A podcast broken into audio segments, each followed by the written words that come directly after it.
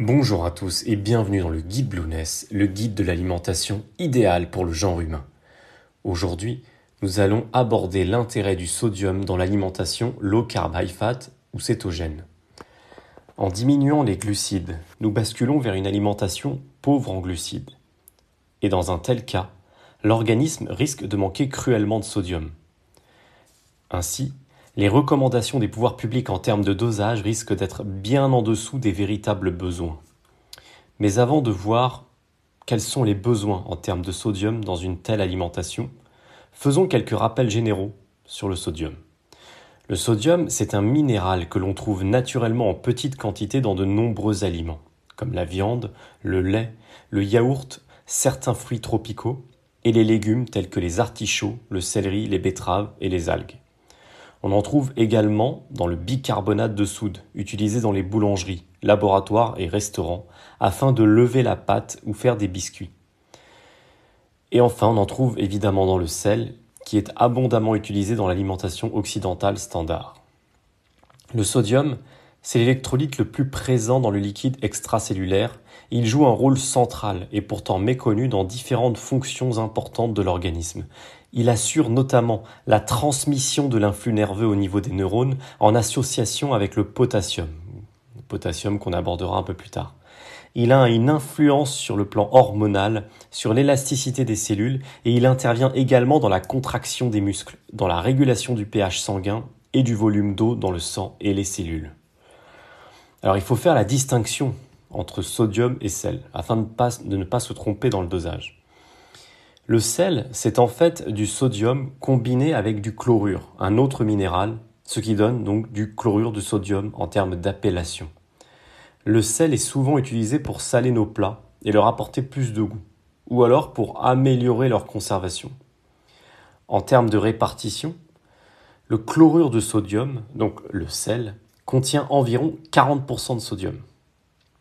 Par conséquent, en pratique, 5 g de sel, ce qui correspond environ à une cuillère à café, contiennent environ 2 g de sodium. Donc une cuillère à café, 5 g de sel, c'est 2 g de sodium. Alors voyons maintenant pourquoi il faudrait augmenter sa consommation en sel, donc en sodium, dans une alimentation pauvre en glucides. Comme nous l'avons expliqué précédemment, une grande partie des apports en sodium provient de la viande, du lait, des yaourts et des plats transformés. À partir du moment où nous décidons de diminuer les glucides, cela entraîne de facto une diminution de la consommation des plats transformés, comme le pain, les biscuits, les plats préparés riches en sel, et on, on risque de se retrouver inévitablement en carence de sodium. Ainsi, la consommation de sodium qui diminue doit forcément être compensée. Ça, ce sera pour la première raison.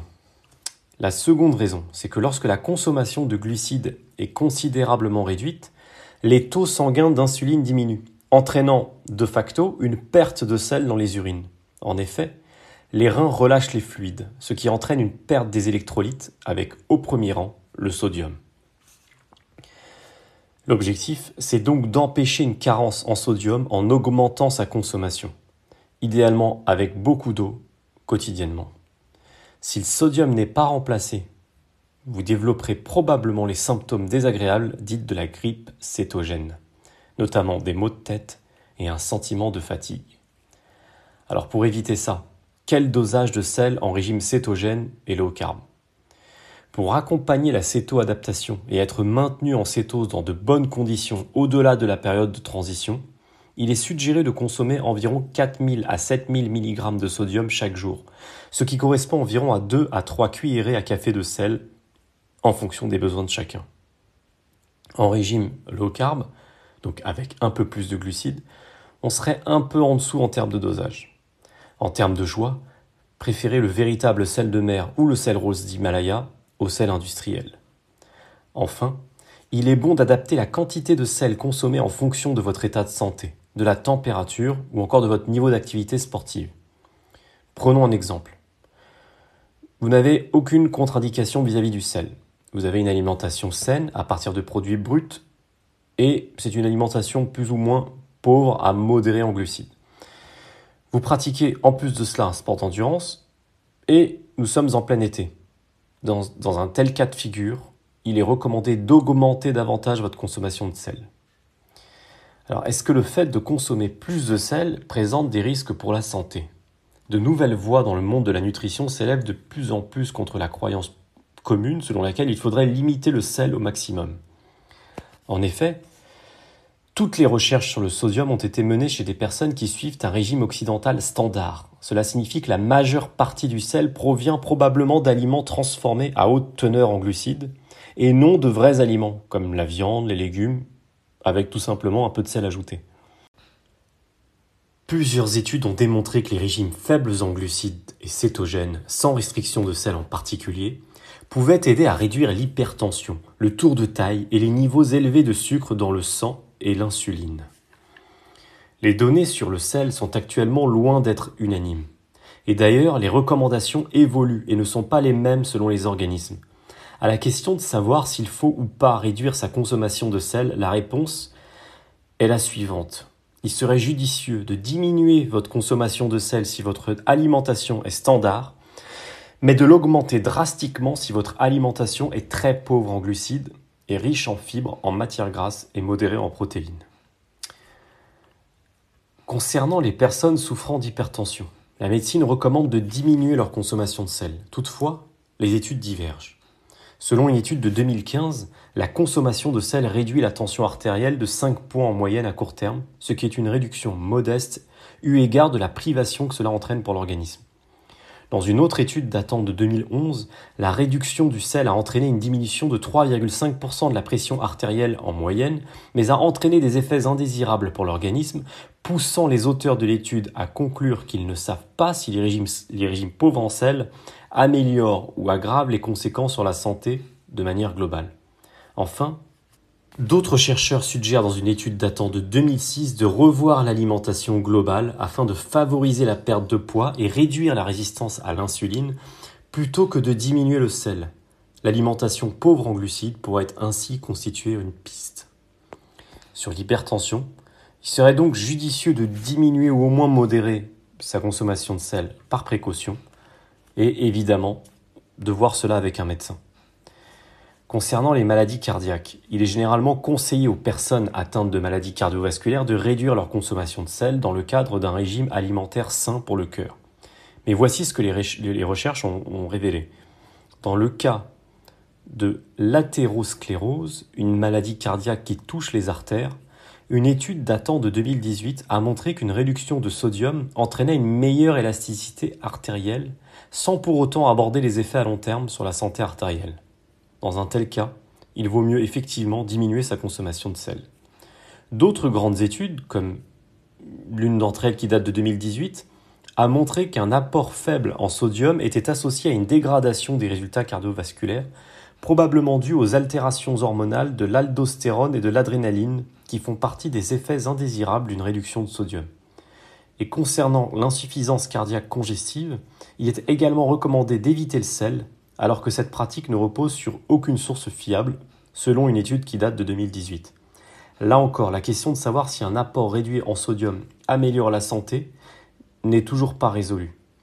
Dans le cas d'une maladie cardiaque, il vaut mieux évidemment se rapprocher de votre médecin. Enfin, concernant le diabète, selon une étude observationnelle qui date de 2011, les personnes atteintes de diabète de type 2 qui consommaient le moins de sodium couraient un risque accru de décès prématuré par maladie cardiaque ou d'autres causes par rapport à celles qui consommaient le plus de sodium. Une autre étude observationnelle réalisée en 2011 auprès de personnes atteintes de diabète de type 1 a montré que les apports les plus élevés et les plus faibles en sodium étaient liés à un risque accru de décès prématuré et de développement d'une insuffisance rénale. Il valait mieux donc se situer dans un juste milieu. Les résultats des études expérimentales sont mitigés. La restriction au sodium peut entraîner de légères améliorations de la pression artérielle et de la fonction rénale chez les personnes atteintes de diabète de type 2, selon une autre étude qui date celle-ci de 2018. Et pour les personnes atteintes de diabète de type 1, la restriction en sel pourrait avoir des effets néfastes sur la santé des reins. Par ailleurs, plusieurs études, dont une datant de 1998, ont montré qu'une consommation insuffisante en sel pouvait aggraver la résistance à l'insuline chez les adultes atteints de diabète de type 2 ou exacerber une baisse de la tolérance du glucose chez les personnes prédiabétiques. En d'autres termes, ces études montrent que les diabétiques souffrant d'hypertension devraient éviter des apports très élevés en sodium, entre plus de 4 à 6 grammes par jour, et dans le même temps, une restriction sévère en sodium chez tous les diabétiques pourrait faire plus de mal que de bien. Là encore, il s'agirait de trouver un juste milieu. Enfin, concernant l'insuffisance rénale, les études ont montré qu'une consommation modérée de sodium pourrait bien être adaptée. En conclusion, il n'est pas toujours facile de s'y retrouver tellement les théories relatives à l'alimentation et à la diététique divergent. Le sel et le sodium ne dérogent pas à cette règle. Beaucoup de théories s'affrontent à leur sujet. Néanmoins, l'interprétation des différentes études tente à montrer que dans le cas d'une alimentation pauvre en glucides, nous avons tout intérêt à augmenter notre consommation de sel selon le dosage recommandé précédemment, et à la modérer sans pour autant la diminuer de façon extrême dans le cadre d'une alimentation occidentale standard. Évidemment, l'idée avec ce guide, le guide de l'alimentation Blueness, c'est de tendre vers la première option, à savoir une alimentation pauvre à modérée en glucides, selon vos objectifs et votre état de santé, et plus riche en lipides et en fibres. Autrement dit, plus nous mangeons sain, plus il faut prendre l'habitude de saler un tant soit peu nos salades et nos plats, dans le cas où nous avions pris l'habitude de supprimer totalement le sel de notre alimentation afin de se caler sur les recommandations officielles et sur les croyances populaires.